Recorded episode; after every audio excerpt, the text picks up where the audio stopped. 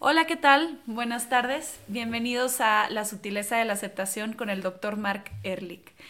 Les queremos dar la bienvenida a este podcast. Eh, yo soy Lucía Vilmo y voy a estar conversando con el doctor porque nos parece una mejor idea que ustedes escuchen una conversación casual de la introducción a este nuevo capítulo que les va a platicar el doctor.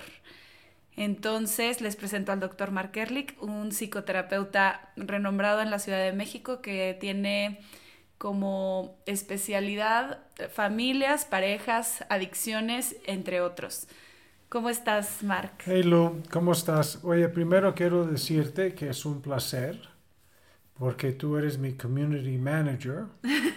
Uh, Lu, además de ser una cantante y actriz increíble, maneja todos los posts de Instagram y de uh, Facebook. Por lo tanto, me siento muy cómodo con ella. Y estamos pensando en iniciar este podcast que vamos a ponerle el nombre La sutileza de la aceptación. Pero primero en este primer podcast vamos a revisar algunos puntos, algunos conceptos Uh, porque Luz siempre me dice que es muy complicado, muy confuso y por lo tanto vamos a hacer el intento de hacerlo uh, un poco más entendible y más importante, aplicable a nuestra vida. ¿Ok? Entonces, Lu, ¿qué piensas? Mira, yo lo que le digo al doctor es que a veces usa términos muy específicos en los que me gustaría que ustedes se fueran familiarizando con ellos para que a lo largo de este podcast, de esta temporada, puedan entender a profundidad los mensajes que tiene porque son muy valiosos. Entonces, comencemos por, para ti, ¿qué es la sutileza de la aceptación? Ah, ok. Ah, la sutileza de la aceptación, hay que ver primero el concepto de la sutileza. Ah, en los dos últimos libros míos, El Camino Sereno y Estable y la Sutileza de la aceptación, es importante entender que todos tenemos un ego que tiene como dos dimensiones, una dimensión densa y una dimensión sutil. La parte densa es donde están todos los conflictos nuestros porque estamos resistiendo al flujo de la vida. ¿Qué es resistir? Eh, cosas tontísimas como está lloviendo y quiero salir a correr, entonces empiezo a enojarme porque está lloviendo, ah, empiezo a quejar, empiezo a, sentirme víctima de la, de la, lluvia. Esto es desde la mente densa. La mente sutil que todos tenemos me llevaría a buscar una solución, ¿no? que está lloviendo, a ver qué otro tipo de ejercicio puedo hacer cuando llevamos este, este como fenómeno psicológico a las relaciones interpersonales, es sumamente importante reconocer que cuando yo resisto algo de mi pareja o de mis hijos, y la resistencia siempre eh, viene a través de una crítica um, o un, ¿qué? Un juicio. Un juicio sufro y hago sufrir a los demás. Y la, y la mente sutil me permite ir con el flujo de las cosas y eso es donde sale la aceptación sin juicio. Es la capacidad de decir, ok, no me parece tanto este, este detalle de esta persona, pero sé que lo que tengo que hacer es trascender mi propio juicio, trascender mi propia crítica, mi, mi propio rechazo. Justo antes de iniciar este podcast estaba en una sesión que a lo mejor vale la pena de ver esto. E, es una mujer en una relación ya de tiempo con, son novios después de tiempo, pero él tiene una relación con otra persona, nada en realidad amenazante para la relación, porque fue un ex novia, pero desde hace miles de años. Pero ella no puede aceptar que todavía pueda haber una conexión con esta persona a través de mensajes, no son mensajes. Sí, no son no es su amante, no es nada. Cero, ¿ok? Hasta que le pregunté, "Oye, ¿y tú crees que tienen algo que ver?" Y me dice, "No, para nada, porque confío mucho en él." pero no puedo soltar esto que no. Este, este como flujo de pensamientos, de queja, de crítica, de juicios, uh, le hace sufrir más a ella que a él. Además, como obviamente lo lleva a la relación y empieza a exigir y genera conflicto. Desde la mente sutil lo que hacemos es, no me parece, pero que sé que estoy armando una bronca por algo que seguramente no es nada.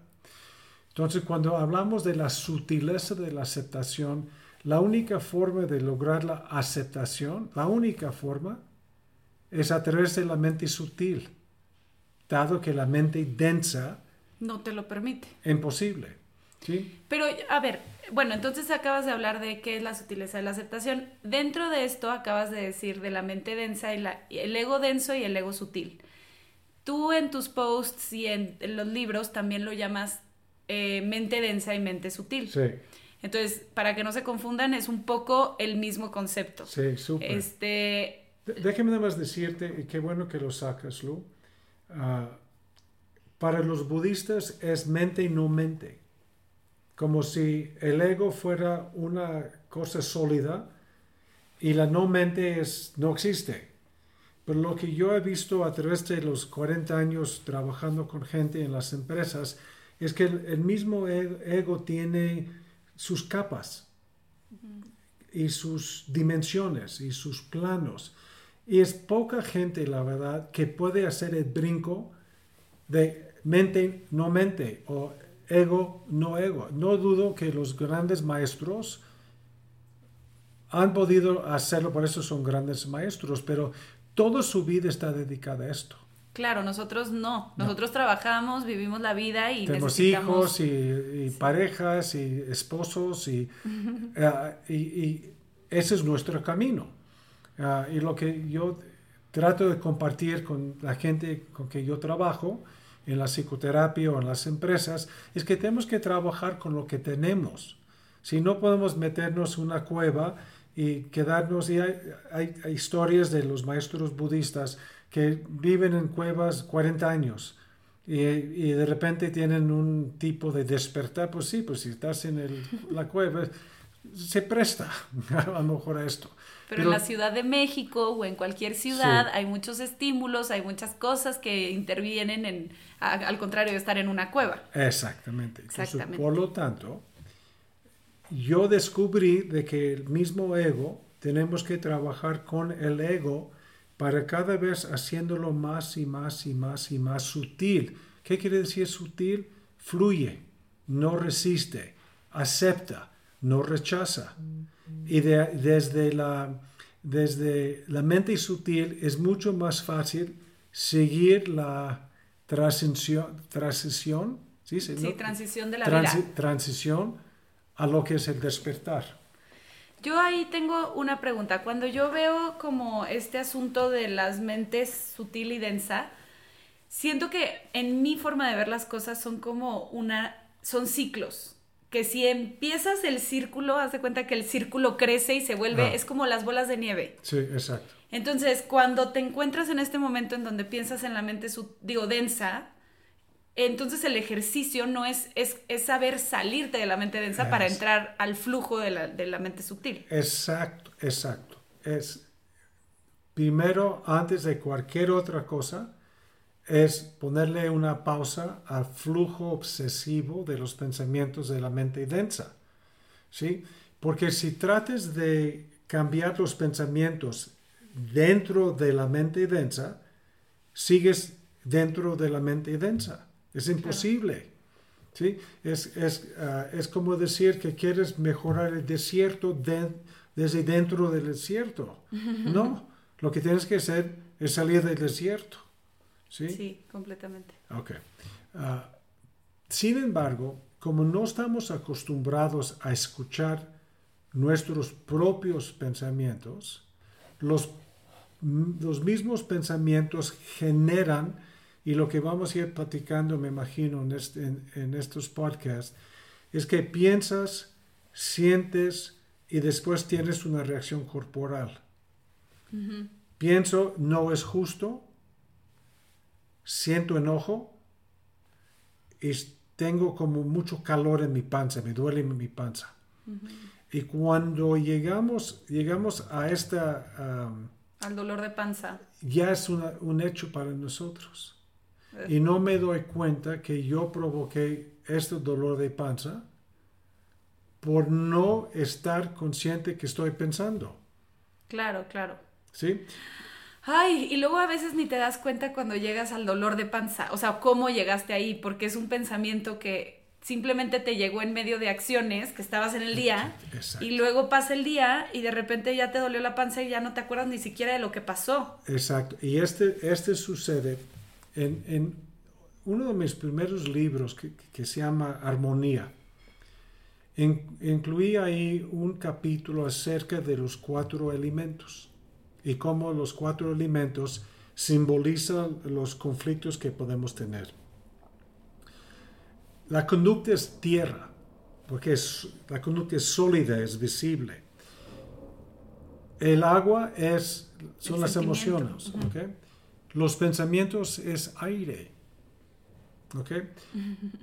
No ves nunca aire, es imposible, el aire es invisible, pero ves las consecuencias. ¿Cómo, nos damos cuenta? Pues vemos que los árboles se están moviendo, que las hojas se mueven. Entonces nos damos cuenta que hay aire porque lo siento en, mi cara. O, Pero no vemos el aire. En la misma forma, los pensamientos son invisibles, pero sí nos damos cuenta de las consecuencias. Y la, la consecuencia inmediata de los pensamientos son las emociones. Si no pensaras, no tendrías emociones. Pero, pero es lo que estamos platicando hace ratito. Como vivimos en un mundo complicado, con relaciones y tráfico y impuestos y dinero y gastos, ta, ta, ta, ta, ta, estamos pensando constantemente sin darnos cuenta de los pensamientos que tenemos. A ver, vamos a, vamos a suponer. Vamos a suponer que tú me dices, Ah, oye, Mark, me caes mal, en buen plan, me caes mal. Entonces siento enojo, o mejor siento angustia. Vamos a hacer angustia. Y de veras, como no sé lo que estoy pensando, de veras creo que el dolor que yo tengo de angustia viene por tu comentario. Mm. Porque es invisible. No, no me doy cuenta. Bueno, a trabajar con la mente sutil, lo que tengo que hacer es observar todo el proceso. Entonces, escucho tu comentario, me caes mal, y por adentro, que es subliminal, estoy diciendo, ¿cómo es posible que le caigo mal si yo la quiero tanto y he tratado de hacer tantas cosas por ella y no lo reconoce? ¿Cómo es posible? Igual no soy suficiente para ella y ella me va... y ahí va, ahí va todos los pensamientos y por eso tengo angustia. ¿Sí? Al estar consciente de mis propios pensamientos, me libero del flujo de los pensamientos y me libera para a lo mejor decir, ¿y por qué? ¿Por qué te caigo malo? ¿Qué hice?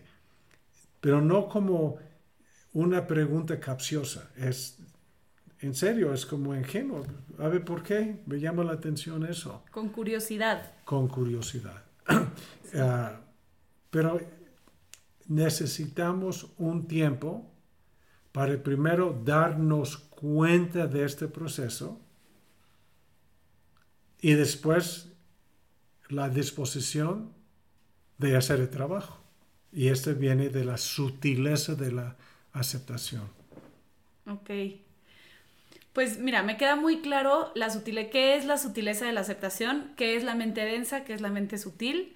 Ahora me gustaría hablar de las heridas de la infancia, porque este es otro tema que a veces el doctor habla eh, mucho o para complementar lo que dice, usa mucho esta, esto que él, piensa y ha desarrollado a través de los años. Sí, ok. Ese es un tema que espero que... Ah, la gente que está escuchando uh, decide mandarme mensajes o preguntas o hasta críticas nos gusta, ¿no? y, uh, y a lo mejor al final del podcast, Lu, puedes decirles cómo pueden comunicarse con nosotros. Um, todo el mundo, y estoy hablando de todo el mundo, sale de su niñez, infancia, con heridas psicológicas. Y lo más curioso de esto es cuando yo en los seminarios y en las, en las sesiones de psicoterapia sale el tema de las heridas, lo primero que la gente me dice es que no es cierto, yo tuve una infancia feliz. Sí. Y mi mamá es la mejor mamá del mundo. Sí, es la mejor mamá del mundo. Y mi papá, de veras, aunque nunca estuvo porque estaba trabajando, no sabe. Okay. Nosotros tenemos estas creencias de tal forma que no nos permite ver más allá de una creencia que es evidentemente falsa. ¿Por qué es falsa? ¿Cuántos bits de experiencias crees que tú tuviste en los primeros 10 años de vida? Bits de experiencias, yo me refiero a... No, millones, porque eres una esponja. Millones, ¿ok? ¿Cuántos bits de esta memoria en, que estás fijando para poder decir, tuve una niñez feliz? ¿100? Sí, no. ¿200? Muy pocas, yo no me acuerdo de mucho. Ok. Por lo tanto, yo digo y yo creo, creo que mi niñez fue feliz porque ahorita me conviene. Por eso lo invento. Por eso me fijo en dos o tres o cuatro experiencias dentro de un, un billón de experiencias en 10 años. Okay. Lo más real es, es que no me acuerdo bien qué pasó en mi niñez. La verdad. Porque es imposible. Ni tú, ni yo, ni nadie podemos recordar de la niñez. Recordamos de pedacitos, ¿no? ¿Cómo sabemos que hay heridas? Por las inseguridades que tú tienes hoy. ¿Sí? ¿Cuáles son las inseguridades? ¿Me va a dar el trabajo? ¿De veras me, me ama mis hijos? ¿Le caigo bien a mis amigas? Todo, todo esto es una consecuencia histórica de una herida original. ¿Cuáles son las heridas originales? Es, ah, me encanta eso. Ah, tú sabes que tengo un nieto de ¿qué? cinco meses. Se llama Sebastián. Sebastián. Sebastián. Y pasó por un momento donde tenía algún tipo de infección pulmonar o algo y tuvimos que darle un nebulizador. ¿Sabes qué es? No? Metes la mascarilla encima de su nariz y su boca por unos 10 minutos. ¿Tú crees que Sebastián pensaba, ah, qué padre mi mamá, mi papá, mi abuelo, mi abuela, mi tía, que me están metiendo esta cosa en mi, encima de mí, que me, no me deja respirar, me duele, no me gusta. ¿Y crees que piensa lo están haciendo como un acto de amor? ¿Qué te imaginas? no. no, claro que no. Él primitivamente dice, me están haciendo daño. Exacto. Y peor todavía, me hace daño de la gente a quien yo más necesito en el mundo. Por lo tanto, generamos en una pequeña parte una herida de traición, de angustia, de... Falta de lealtad. Es todo eso. Lo que esperamos es que como hay mucho, mucho, muchas experiencias de cuidado, de protección, de besos, de abrazos, compensa para que la herida no sea la parte fundamental de su historia. Mm. Pero de que hay, hay.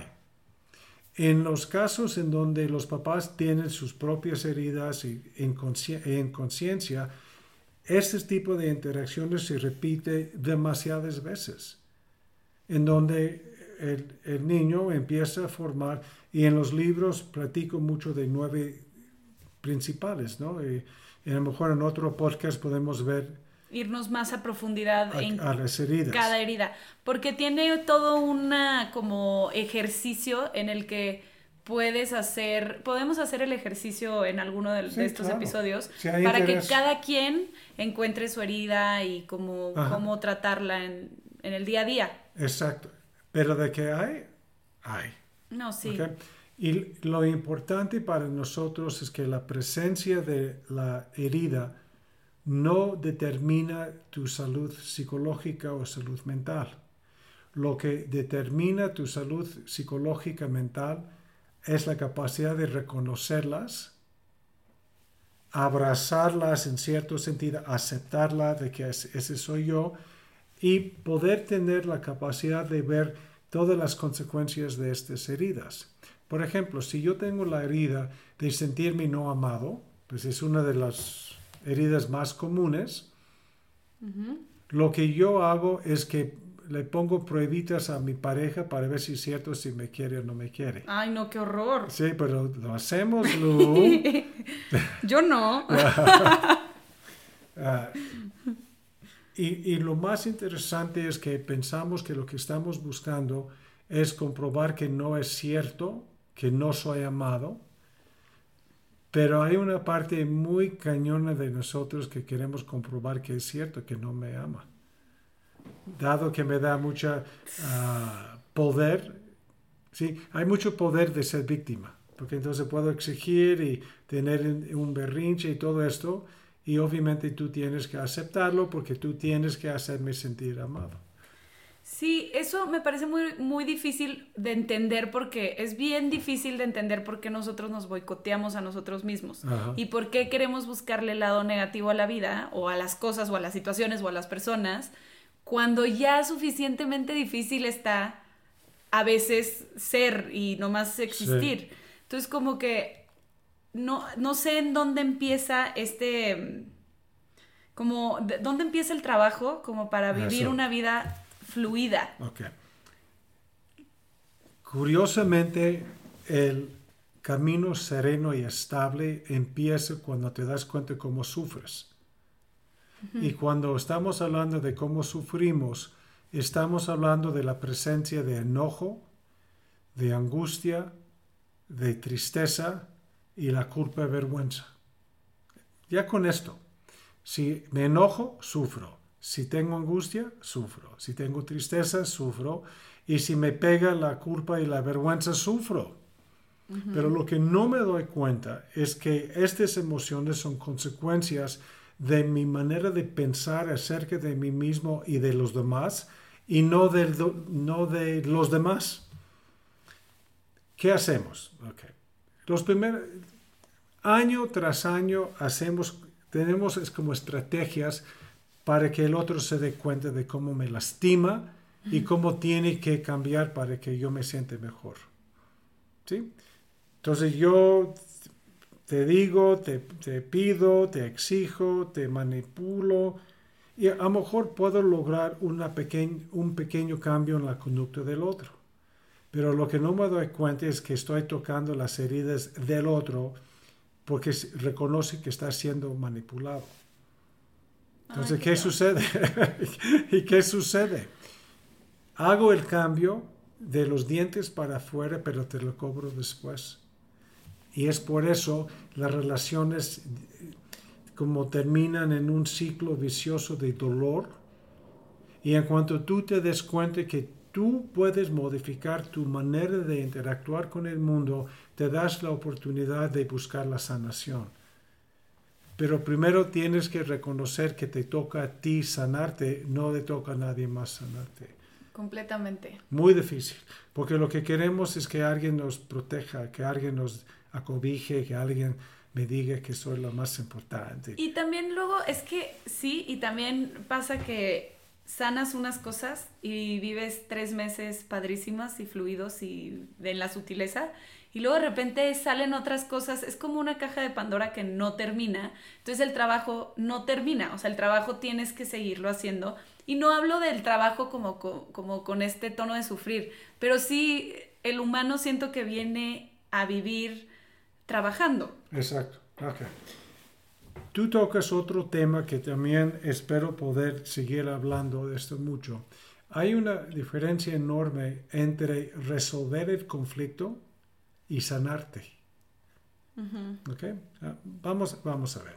Vamos a suponer que tú, como eres muy sensible, te encanta que tu marido te manda como mensajes de forma espontánea. Porque ahí te sientes amada y reconocida. Pero tu marido es un tipo un poco más frío de lo que quisiéramos. Y se lo olvida, no por mal onda, nada más que no lo piense que es tan importante. Entonces no te lo manda. Entonces te duele que llores y piensas y lo, lo ah, ensayas en tu mente y en una cenita rica con vinito le dices, oye, te pido un favor, para mí es muy importante que me mandes mensajes espontáneos. Y él como es buen tipo y te quiere, lo hace. Pero ese no te sana. ¿sí? Resuelve el problema porque te manda los recados. Pero es pensar por qué lo necesito, por qué necesito la validación de sus mensajes para existir. Exactamente. Y sanar es llegar a la conciencia que yo soy completo en este momento. No necesito nada de nadie, pero me gusta. Entonces, ¿te imaginas que tú te das cuenta que tú eres, tú eres digna de ser amada porque, porque sí, porque, er, porque así eres? Pero te gustan los mensajitos. También le dices lo mismo, pero con una carga sumamente distinta.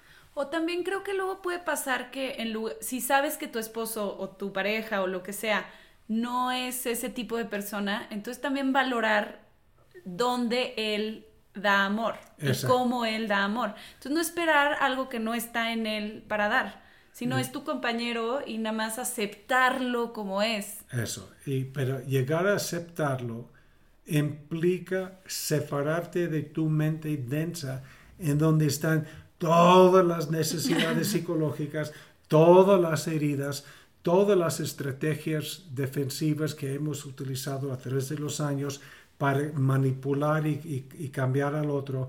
Y salir de la mente densa, aunque los resultados son muy positivos, el primer paso es, panica, es, es como da mucha angustia y la angustia nos impulsa otra vez a la mente densa porque así me conozco.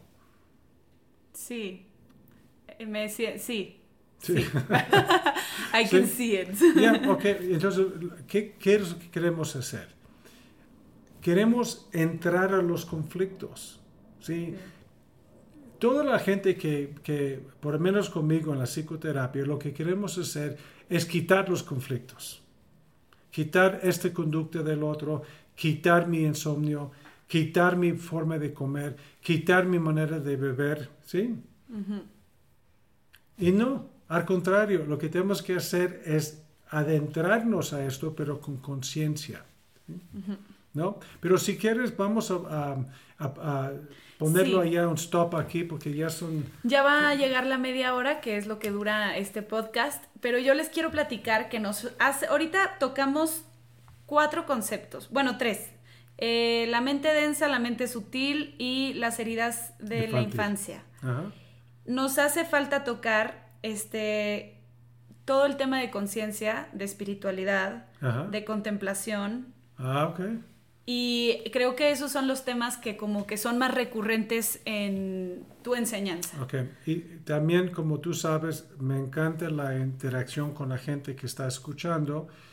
Ah, tenemos varias plataformas ¿no? para mandar mensajes o preguntas, si quieres. Sí. Tenemos en Instagram una plataforma eh, a nombre de arroba doctor Mark Ehrlich. En Facebook está como Mark Ehrlich. yo creo. Y el mail. El correo es mark, es M-A-R-C, arroba Ehrlich, es A-H, R-L-I-C-H.com.mx ¿Hay forma de ponerlo en Instagram? Cada vez que salga un... Todo esto para que, porque a veces como uno está manejando y no puede apuntar para tenerlo por escrito, ¿no? Sí, claro que sí. Entonces, miren, les vuelvo a deletrear el nombre para que lo encuentren en Instagram y de ahí nos basamos para todo, pero es M-A-R-C e-H-R-L-I-C-H. Ese es el nombre completo. casi, casi no me sale.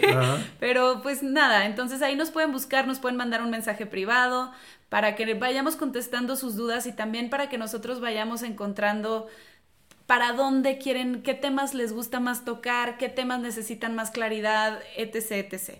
Pero les agradecemos mucho haber estado aquí con nosotros.